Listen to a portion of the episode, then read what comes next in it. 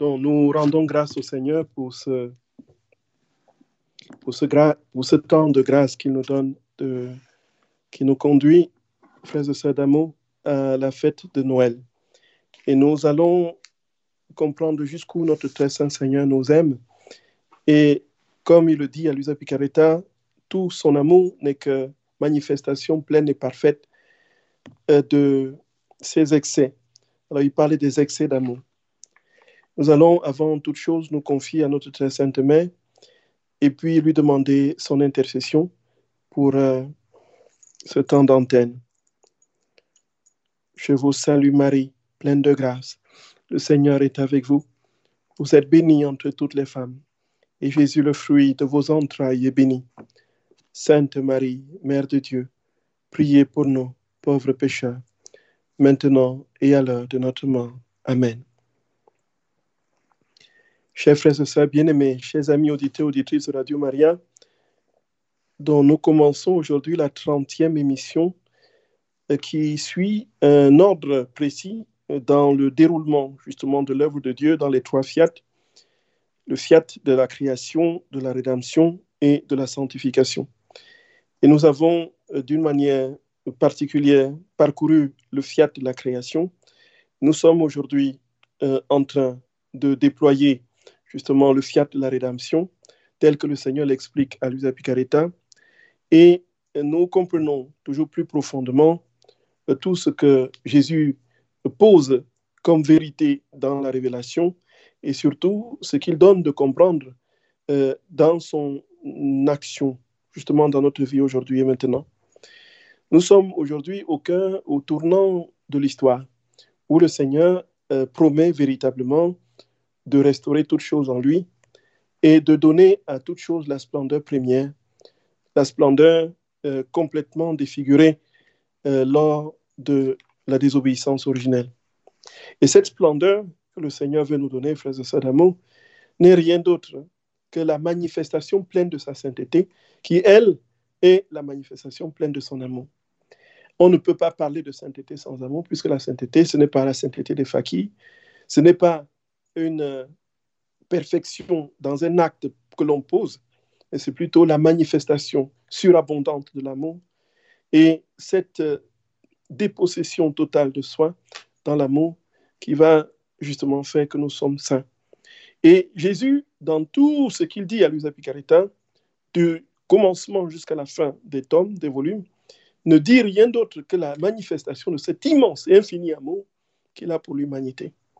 Et pour ce temps de Noël, justement, il va introduire quelque chose à lui qui est assez euh, absolument lumineux, donc de, des manifestations des excès d'amour. La dernière fois, nous parlions de la souffrance, de la passion de, Jésus dans l'Eucharistie. Il est euh, assez important et, et peut-être providentiel que pour cette émission avant Noël, que nous parlions justement de ces excès d'amour de notre Seigneur dans le sein de sa mère tel qu'il le décrit à Luisa Picaretta. Et nous comprenons, frères et sœurs d'amour, que dans l'acte éternel de Dieu, Jésus continue euh, à manifester ce qu'il est, ce qui pour nous est inscrit dans, la chronologie, est uniquement et parfaitement réalisé en lui. De sorte qu'il continue à vivre sa passion, y compris, et ça c'est ce qui est tout à fait nouveau et assez exceptionnel, y compris déjà dans le sein de sa mère. Et ici, c'est une bonne transition, effectivement. Si Jésus a souffert dans l'Eucharistie, s'il continue à souffrir dans les Eucharisties aujourd'hui, il avait déjà commencé à souffrir avant même l'institution de l'Eucharistie, avant même de mourir sur la croix, avant, mais une fois qu'il est rentré dans le sein de sa mère, sa souffrance a commencé. Alors, frères et sœurs bien-aimés, c'est ce que nous allons essayer très rapidement de parcourir avec les excès d'amour que Jésus donne de contempler à Luisa Picaretta dans euh, ce, cette neuvaine que l'on trouve au premier tome du livre du ciel, au tout début comme à la fin. Ici, Jésus très clairement donne à contempler à Luisa Picaretta tout ce qu'il a vécu dans le sein de sa mère et comment est-ce que son amour s'est manifesté pleinement pour l'homme et dans ce qu'il appelle des excès, des excès d'amour. Alors le premier excès d'amour, c'est quoi? C'est que Jésus donne de contempler à Louis Careta cette plénitude de l'amour trinitaire.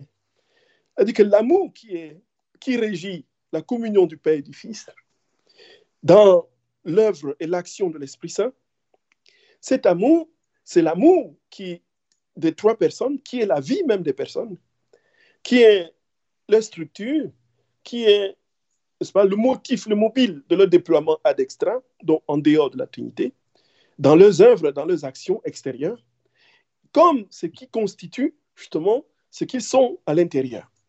Donc Jésus dit très clairement à Luisa Picaretta que la volonté humaine, pardon, la volonté euh, divine est la vie de la Trinité et l'aliment de cette volonté, c'est l'amour. Et Jésus donne à Luisa Picaretta de contempler cette plénitude, cette plénitude de l'amour dans l'excès justement débordant. Et quand nous voyons cela, très cher frères et sœurs bien-aimés, nous sommes devant tout simplement quelque chose d'absolument inouï. Inouï. Qu'est-ce qui se passe? Jésus nous dit tout simplement que l'amour que tu contemples de la Trinité, c'est ça que je dépose en ton âme. C'est ça que je dépose en ton âme. Et Louisa contemple cet amour et elle dit qu'elle serait restée là toute la journée à contempler. Et si Jésus ne lui avait pas dit, voilà, c'est assez pour le moment, viens avec moi et tu verras d'autres choses plus grandes, des excès de mon amour envers toi. Donc, le premier excès d'amour, c'est justement cette vie pleine, totale, totalement pleine de Dieu qui se donne dans son amour trinitaire et qui, cet amour qui circule dans la Trinité. Alors Jésus lui donne de contempler le deuxième excès, qui est quoi, frère de bien-aimé? Qui est le fait qu'il rentre dans le sein de sa mère. Il rentre dans le sein de sa mère. Qu'est-ce qui est en train de se passer? Nous sommes ici dans quelque chose de complètement, complètement, la kénose de l'incarnation, c'est-à-dire que cette, ce fracassement de Dieu dans l'histoire humaine et dans la condition finie de l'homme, c'est tout simplement, c'est à nous donner du vertige. L'immensité, celui qui a créé les univers visibles et invisibles, celui qui contient toutes choses, celui par qui tout a été fait, celui qui est à l'origine et à la fin de toutes choses, va se rétrécir, va se rétrécir et prendre forme dans le sein d'une mère, et d'une créature. Et ça, frères et sœurs bien-aimés, c'est tout simplement renversant. Et tout ceci pourquoi? Pour nous dire combien il nous aime. Et donc, dans cette neuvaine de Noël, nous avons une claire compréhension, effectivement, de tout cet amour de Dieu qui va passer par bien d'excès et de folie. De folie. L'amour de Dieu est folie. Et pour venir justement prendre forme dans le sein d'une créature. Alors, frères et sœurs bien-aimés, Luisa va contempler justement cet excès, ce deuxième excès. Alors, elle dit, voici que ma pensée était amenée à considérer mon toujours aimable Jésus, résidant dans le sein trépu de la Vierge Marie, sa mère. J'étais étonné que notre grand Dieu, qui ne peut être contenu par les cieux, voulait par amour pour les hommes devenir si petit et être confiné à un espace si restreint jusqu'à ne pouvoir ni bouger ni respirer. Comme cette considération me consumait d'amour pour mon Jésus nouveau-né, il me dit intérieurement, Vois combien je t'aime, par pitié, fais-moi un peu de place dans ton cœur, sans-y tout ce qui n'est pas de moi, afin que j'y ai un peu plus d'aise pour bouger et respirer. Frères, frères et sœurs bien nous voyons, Jésus veut être à l'aise dans nos âmes. Il veut être à l'aise dans notre cœur. Il veut avoir de l'espace pour bouger. Il veut avoir de l'espace pour pouvoir se déployer. Et le fait de rentrer dans le sein d'une créature traduit, pardon, traduit deux choses. Il y a la réalité de l'incarnation, c'est-à-dire que Jésus, Dieu, prend forme dans le sein d'une créature et devient un homme comme nous. Et en même temps, sur le plan spirituel, ça dit tout de la manière dont il est étouffé dans le sein, dans, dans les cœurs des hommes. Donc, quand il est dans notre cœur, il dit, c'est pour cela que je suis, c'est pour toi que je suis là. Vois combien je t'aime, par pitié. Fais-moi un peu de place dans ton cœur. Hein? Sors-y ce qui n'est pas de toi, de moi. En fait, il dit, je veux être à l'aise dans, mon âme. Jésus a besoin de respirer. Et la respiration qu'on peut lui procurer, c'est de libérer l'âme de tout ce qui n'est pas Dieu. Et donc, nous voyons que la préparation de la fête de Noël est infiniment plus que ce que nous pouvons, y compris sur le plan liturgique, mettre en place. C'est davantage un travail intérieur qui va nous donner la possibilité de constituer, de faire de notre âme une véritable crèche vivante où Jésus viendra se poser. On parle d'une incarnation véritable au fond de l'âme. Et je crois que c'est le théologien Hans Urson Balthasar qui disait que Dieu peut naître 5000 fois en Bethléem, mais s'il ne naît pas dans ton cœur, il n'est pas encore né. Donc, en fait, le lieu où Dieu veut habiter, c'est notre âme.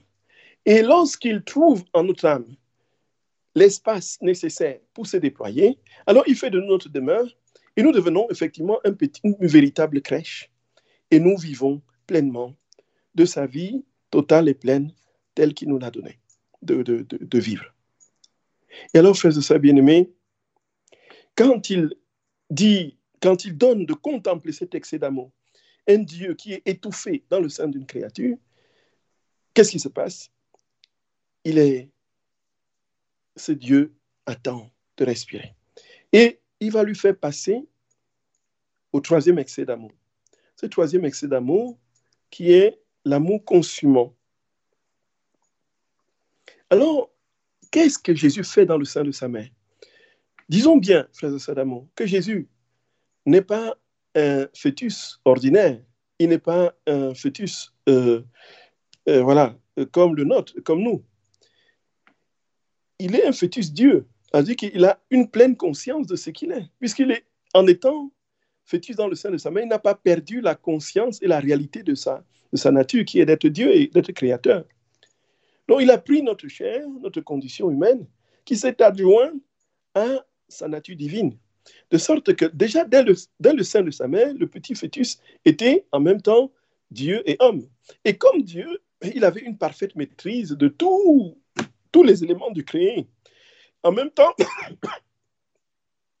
en même temps, il avait une claire compréhension de, de tout ce que, euh, voilà, de tout le projet qu'il a sur l'humanité et il était dans l'actualisation de, cette, de ce projet.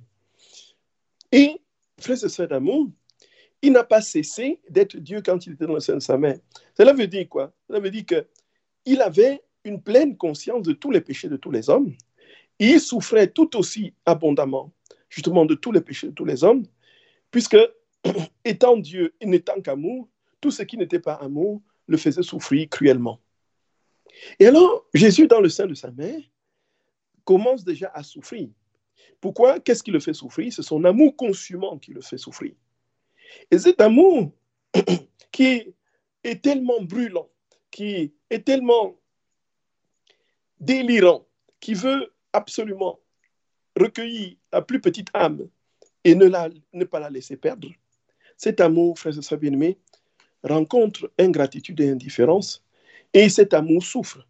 Et il y a une sorte de brûlure, de brûlure éternelle de l'amour qui, ainsi dans le sein, dans le petit enfant, dans le sein de sa mère, va tout simplement le consumer le faire souffrir. Frères et sœurs d'amour, voici, Jésus invite Luisa Picaretta à mettre sa tête sur le sein de sa mère. Il dit, mon enfant, Mets ta tête sur le sein de ma mère et médite sur ma petite humanité qui se trouve là. Ici, mon amour pour les créatures me dévore littéralement. L'immense feu de mon amour, les océans d'amour de ma divinité, me réduisent en cendres et excèdent toute limite. Et ainsi, mon amour couvre toutes les générations. Actuellement, je suis encore dévoré par le même amour. Mais sais-tu ce que mon amour éternel veut dévorer, ce sont toutes les âmes. Mon enfant, mon amour sera satisfait seulement quand il aura quand il les aura toutes dévorées. Puisque je suis Dieu, je dois agir comme un Dieu en embrassant chaque âme qui est venue, vient ou viendra à l'existence, parce que mon amour ne me donnerait aucune paix si j'en excluais une seule. Oui, mon enfant, regarde bien dans le sein de ma mère et place ton regard sur mon humanité fraîchement conçue. Là, tu trouveras ton âme conçue aux côtés de la mienne, entourée des flammes de mon amour. Ces flammes cesseront seulement quand elles t'auront consumé, toi avec moi. Combien je t'ai aimé, je t'aime et je t'aimerai éternellement. Frères et bien-aimés, c'est tout simplement inouï. Jésus dit que l'amour qu'il a pour la créature est tellement dévorante que cet amour ne prendra fin que lorsqu'elle aura fini de consumer et de dévorer toutes les créatures. Et il dit, il n'est pas possible. Il n'est pas possible que cet amour ne soit pas sans effet et ne, ne touche pas sa cible, ne réalise pas son dessein. Alors, le troisième excès d'amour de Jésus dans le sein de sa mère, c'est cette brûlure d'amour, ce feu d'amour qui le consume pour chacun d'entre nous. Et donc, cet amour dit à chacun, vois combien je t'aime, je t'ai aimé et je t'aimerai éternellement. Donc, cet amour qui est au-delà de tout ce que nous pouvons imaginer et concevoir, c'est l'amour, comme nous l'avons dit dans le premier excès, l'amour de la Trinité. Et c'est cela qui bouillonne dans le fœtus Jésus. Et c'est cela qui est ainsi donné, répandu à profusion sur les âmes. Voilà, frères et sœurs bien-aimés. Voilà. Il n'y a pas d'autre secret. Jésus ne nous dit rien d'autre. Il nous dit tout simplement que tout ce que j'ai vécu depuis le sein de ma mère, tout ce que j'ai enduré, c'était par amour pour toi. Et donc Noël n'est pas pour toi l'occasion tout simplement de passer sur l'aspect de, la fête. C'est l'occasion, au contraire, de comprendre tout l'amour, l'infini amour et tendresse que Dieu a pour nous. Et puis, nous rendre disponibles à être consumés, à être dévorés par cet amour, puisque le projet de Dieu, justement, c'est de brûler tout, consumer tout, tout, en nous, ce qui est le but, justement, de cette flamme d'amour. Et frères et sœurs bien-aimés. Alors Jésus l'amène à passer au quatrième excès d'amour. Alors, qui est, frères et sœurs bien-aimés, la passion de Jésus.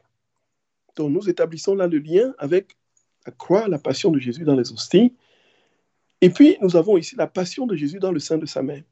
Ceci va choquer quelques personnes et qui ont tout simplement compris, dans une chronologie humaine assez linéaire, que tout s'est fait à la croix. Jésus n'a vécu sa passion que sur la croix de Golgotha, lorsqu'il a été arrêté et crucifié et mis à mort. C'est là, frères et sœurs bien-aimés, si nous ne comprenons pas, nous arrivons justement à ces conclusions si nous ne comprenons pas ce que c'est que l'acte éternel de Dieu. Qu'est-ce qui se passe? Pourquoi Jésus a-t-il souffert sa passion justement dans le, sein de sa mère? Alors, tout simplement parce que Jésus, qui est Dieu, encore une fois, fœtus Dieu, il fallait qu'il sauve tous les hommes de tous les temps. Et pour chaque péché de chaque homme de tous les temps, il a souffert, que ce soit le péché en pensée, en parole, par action et par omission. Alors ces péchés qui ont été particulièrement destructeurs pour la vie de Dieu, destructeurs de la vie de Dieu en l'âme, qu'est-ce que Jésus fait? On ne peut pas donc comprendre. Jésus va souffrir pour chacun de ces péchés. On ne peut donc pas comprendre qu'il est en 24 heures souffert pour tous les péchés de tous les hommes. Ce n'est pas possible. Et si on veut limiter l'œuvre de sa passion seulement dans le temps de son arrestation, de sa mise en, sa flagellation, sa mise en croix et de sa mort, là, ce serait très partial. Ce serait partiel puisque la vérité est que l'amour infini que Dieu a pour nous et de toujours n'a jamais cessé. Cet amour infini, qu'est-ce qui est le sommet, qui est le don de sa vie sur la croix? C'est quoi? C'est l'effusion de son sang, le don total parfait de tout lui-même, dans la visibilité du temps humain. Mais il n'a jamais cessé d'être amour. Et son amour n'a jamais cessé d'être contrarié. Et donc, cet amour qui été ainsi donné à l'humanité depuis toujours a toujours été contrarié. Donc Jésus, qui est toujours amour, a toujours souffert de l'ingratitude des hommes. Jésus a toujours souffert de ce que l'homme ne s'est pas tourné vers lui et a accueilli cet amour de tout son cœur et de toute son âme. Il s'ensuit, frères et sœurs bien-aimés, que lorsque nous comprenons cette vérité, on ne peut pas situer la passion uniquement à la croix. Si Jésus a souffert, si Jésus a toujours aimé et que l'amour a toujours été contrarié, il a donc toujours souffert. Et donc, dans le sein de sa mère, il a continué à souffrir. Il a commencé à souffrir. Il a souffert parce qu'il n'avait pas, il avait la perception de toutes les pensées des hommes, étant donné qu'il n'était pas n'importe quel fœtus. Il avait la pensée, les, donc ça veut dire que les couronnes, la couronne d'épines le ténaillaient déjà dans sa tête tout petit dans le sein de sa mère. Pour toutes les pensées mauvaises, méchantes des hommes. Il avait déjà les clous, les clous dans son, dans son petit, dans ses petites mains. Tout simplement parce que l'homme continuait à refuser son amour. Et donc nous comprenons que quand Jésus parle de cet excès d'amour qui est la passion, la souffrance de Jésus, justement dans le sein de sa mère, frères de sa bien-aimée, il y a lieu effectivement de prendre cela en compte et de comprendre que tout ce que Jésus dit, il le vit vraiment. Et comme il le vit, il nous le transmet, c'est la vérité. Alors, pour cet excès, ce quatrième excès d'amour, il dit à Lusa, regarde-moi bien dans le sein de ma mère, et tu découvriras combien j'y vis de souffrance. Regarde bien ma petite tête entourée d'une couronne d'épines, lesquelles, pendant qu'elles percent cruellement ma peau, me font verser des rivières de chaudes larmes. Oui, sois ému et pitié pour moi, et de tes mains qui sont libres sèche mes larmes. Cette couronne d'épines, mon enfant, n'est autre qu'une couronne cruelle que les créatures tressent pour moi, avec les pensées mauvaises qui remplissent leur esprit. Oh, comme ces pensées me transpercent cruellement. Un long couronnement de neuf mois. Et comme si ce n'était pas assez, elle crucifie mes mains et mes pieds afin que soit satisfaite la justice divine pour ces créatures, elles qui circulent sur des chemins pervers, qui commettent toutes sortes d'injustices et empruntent des voies illégales pour leur profit.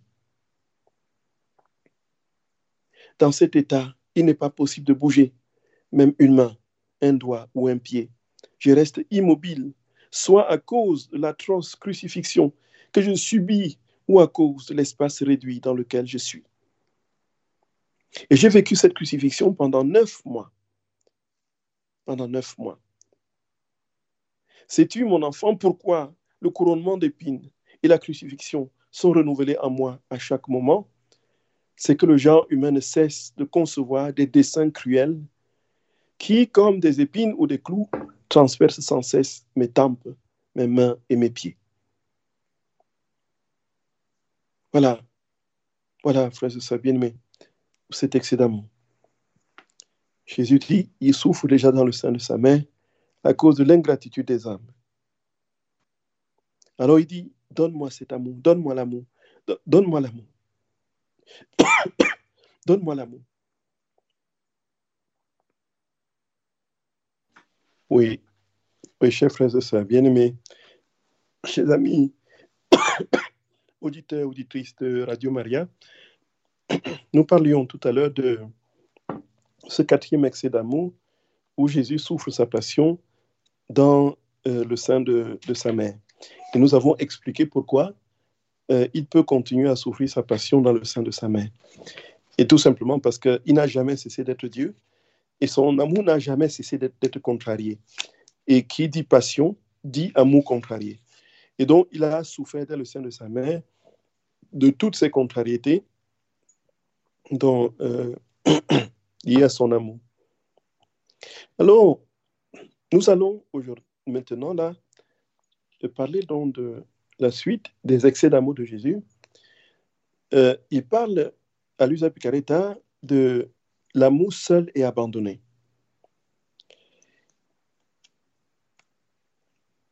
Alors, cet amour seul et abandonné, c'est l'amour qui a été contemplé au premier excès, cet amour qui se donne, qui se donne et qui se donne sans être accueilli.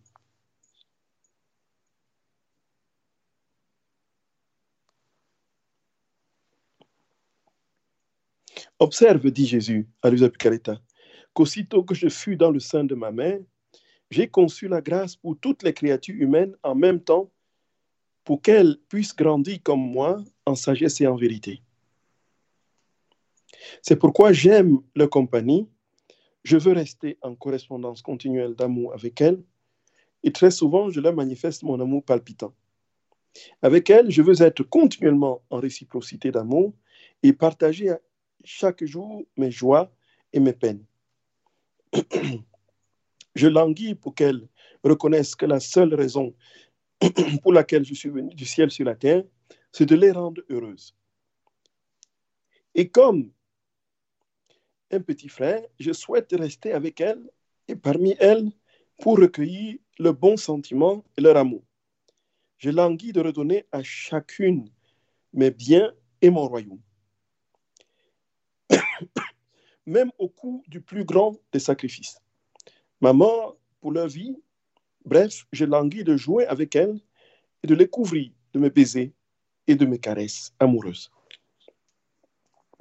Cependant, en échange de mon amour, je ne récolte hélas que des chagrins. Voilà. En fait, il y a celles qui écoutent mes paroles sans bonne volonté, qui méprisent ma compagnie, qui se détachent de mon amour, qui essayent de m'échapper ou qui jouent au sou, puis il y a celles qui dédaignent et abusent.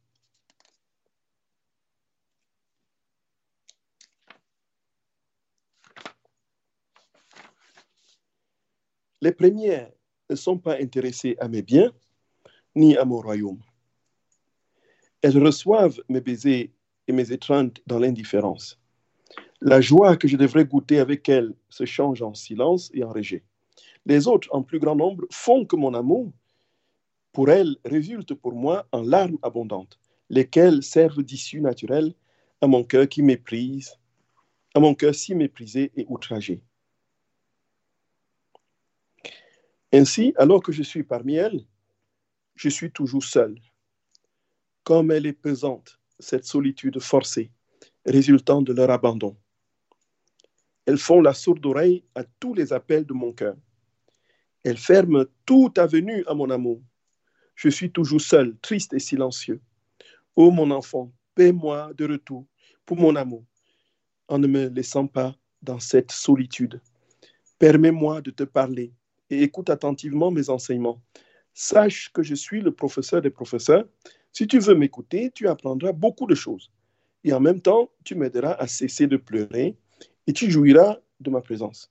Dis-moi, aimeras-tu jouer avec moi? Serait d'amour. Donc Jésus se plaint, les lamentations, les lamentations de Jésus. On pourrait dire les impropères. Jésus dit, voici, il y a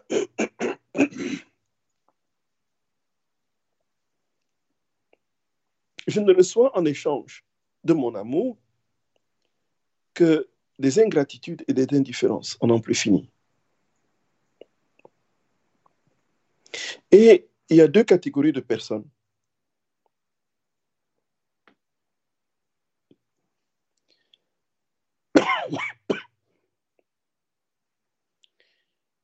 Alors, il y a celles qui reçoivent son amour et sont complètement indifférentes Alors,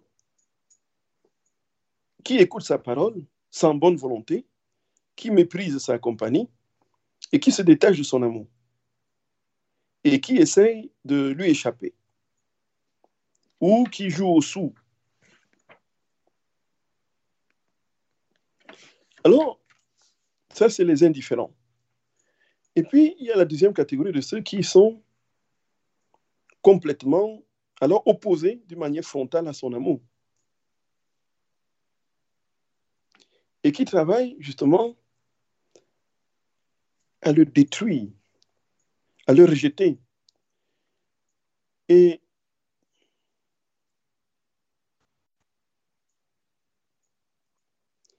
cela résulte pour le Seigneur en larmes abondantes sur abondantes. Et ce faisant, frères et sœurs bien-aimés, Jésus est dans une souffrance indicible dans la manifestation justement de cette... Lorsqu'il parle de cette indifférence chronique des créatures. Jésus est seul. Il dit que cette indifférence ou ce travail de sape systématique de son amour le met dans une solitude alors terrible. Cette solitude qui le pousse justement à être totalement, complètement livré à lui-même dans son amour qui retourne vers lui parce qu'il n'a pas reçu eu d'accueil dans les créatures. Alors, vient, frères et sœurs bien-aimés, ce que Jésus appelle le sixième excès d'amour, qui est effectivement cet amour suffoqué et limité par la noirceur du péché. Alors, Jésus est dans la souffrance extrême de se rendre compte que tout ce qu'il peut faire pour l'homme est complètement stoppé par l'indifférence et l'ingratitude. Il est aussi davantage endolori par le fait que son amour est suffoqué, et que cela fait sa souffrance extrême, et limité par la noirceur du péché.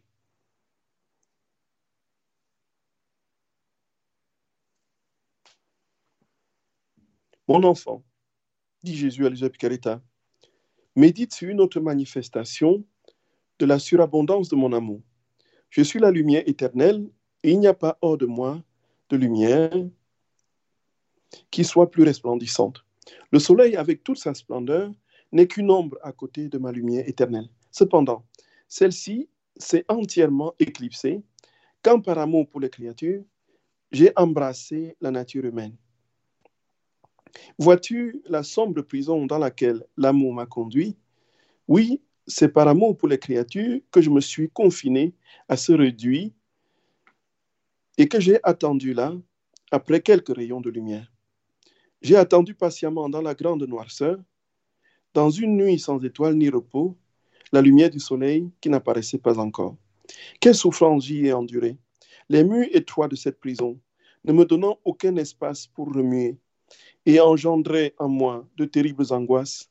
Le manque de lumière m'empêchait de voir et me coupait le souffle, un souffle que je devais recevoir lentement par la respiration de ma main. Sais-tu ce qui m'a mené à cette prison, m'a enlevé ma lumière et m'a fait lutter pour ma respiration? C'est l'amour que je ressens pour les créatures confrontées à la noirceur de leur péché. Chacun de leurs péchés est une nuit pour moi. Je suffoque de ressentir le cœur sans repentir et ingrat. Ils produisent un abîme sans fond d'obscurité qui me paralyse. Ô excès de mon amour, tu m'as fait partie d'une plénitude de lumière pour m'amener à la plus noire des nuits dans un étroit réduit qui annihile la liberté de mon cœur. Pendant qu'il disait cela, Jésus gémissait péniblement à cause du manque d'espace. Pour l'aider, je voulais lui donner, dit Louisa, je voulais lui donner un peu de lumière par mon amour à travers sa souffrance. Donc il fit entendre à ma douce voix, sa douce voix, et me dit assez pour l'instant. Frères et d'amour, qu'est-ce qui se passe ici, dans ce sixième excès d'amour? Jésus dit que, comme, et ça rejoint ce que nous avons dit tout à l'heure, chaque souffrance infligée à la créature par son péché, infligée par la créature par son péché, euh, met Jésus dans un état de souffrance indescriptible. Et comme il ne peut souffrir que de manière divine, donc éternelle et immense, la moindre petite faute, le moindre petit péché le plonge dans une obscurité euh, effrayante. Quand nous commettons un péché, dit Jésus, quand il est dans le sein de sa mère, déjà, le fait d'être limité dans le sein de sa mère, donc lui qui est Dieu dans le sein d'une créature, il est dans l'opacité de l'obscurité du sein de sa mère. Mais en plus de cela, chaque péché qui est donné, qui est commis par l'homme, le plonge dans la noirceur. Donc, en fait, comme il ressent toutes choses et qu'il souffre pour tous les péchés des hommes, donc ça le plonge, l'état du sein de sa mère, dont devient toujours plus opaque et infiniment plus obscur au fur et à mesure que l'homme, effectivement, pêche. Plus nous péchons, plus Jésus est en souffrance. En fait, c'est ce qu'il dit. Dit. Et que dans le sein de sa mère, quand il donne à l'usage de contempler cet excès d'amour dans le sein de sa mère, il souffrait, euh, l'obscurité du sein de sa mère était, était aggravée par les péchés des hommes, qui le plongeaient dans une noirceur supplémentaire en proportion des péchés que l'homme commettait. Voyez, frères et sœurs bien-aimés. C'est cela.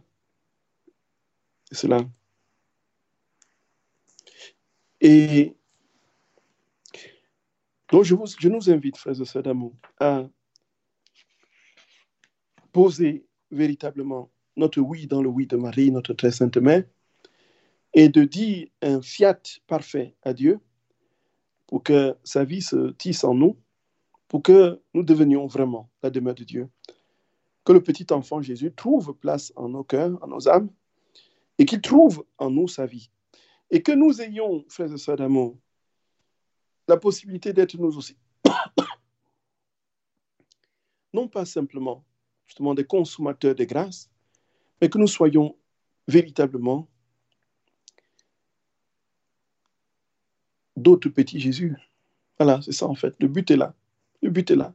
La manifestation de ces excès d'amour, c'est pour nous conduire justement à la transformation en Dieu qui fera de nous d'autres petits Jésus.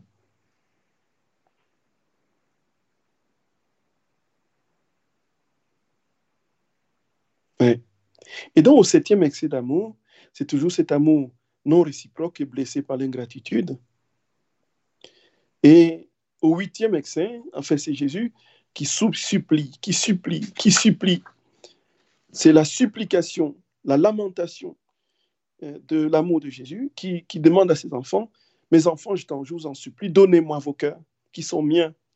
En échange, je vous donnerai tout ce que vous voudrez, y compris moi-même. Au contact de mon cœur, je réchaufferai vos cœurs. Je les ferai éclater dans les flammes de mon amour et je détruirai en eux ce qui n'est pas du paradis. Sachez que mon but en quittant le paradis pour m'incarner dans le sein de ma maman était que vous puissiez entrer dans le sein de mon Père éternel. Oh, ne trompez pas mes espérances. Jésus supplie, frères et sœurs d'amour. Il nous supplie, il nous supplie, dit mes enfants, je vous en supplie, donnez-moi votre cœur, donnez-moi votre cœur, donnez-moi votre cœur. Mon cœur veut gagner le cœur de l'homme à tout prix. Et s'il te plaît, s'il te plaît, ne fais pas la sourde oreille, ne fais pas la sourde oreille. Alors, je ne veux pas m'arrêter à ton ingratitude, mais laisse-moi, s'il te plaît, laisse-moi t'aimer et laisse-moi prendre toute la place en toi. Voilà le sens véritable de cette, de cette fête de Noël, frères et sœurs bien-aimés, que nous. Et alors, au neuvième excès d'amour, Jésus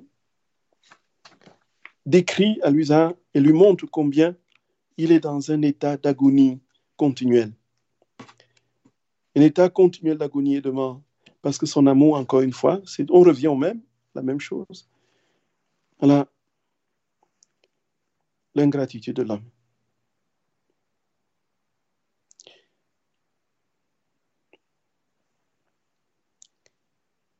Et alors, frères et sœurs d'amour, qu'est-ce qui nous reste à faire? Pourquoi Jésus parle de ces excès d'amour? Il veut tout simplement nous introduire, nous introduire dans cet amour, nous laisser consumer par ces flammes d'amour. Et comment cela se manifestera-t-il en retour pour nous? Sinon, par un amour inconditionnel du Seigneur, un choix radical et parfait de lui. Ne rien désirer d'autre que lui.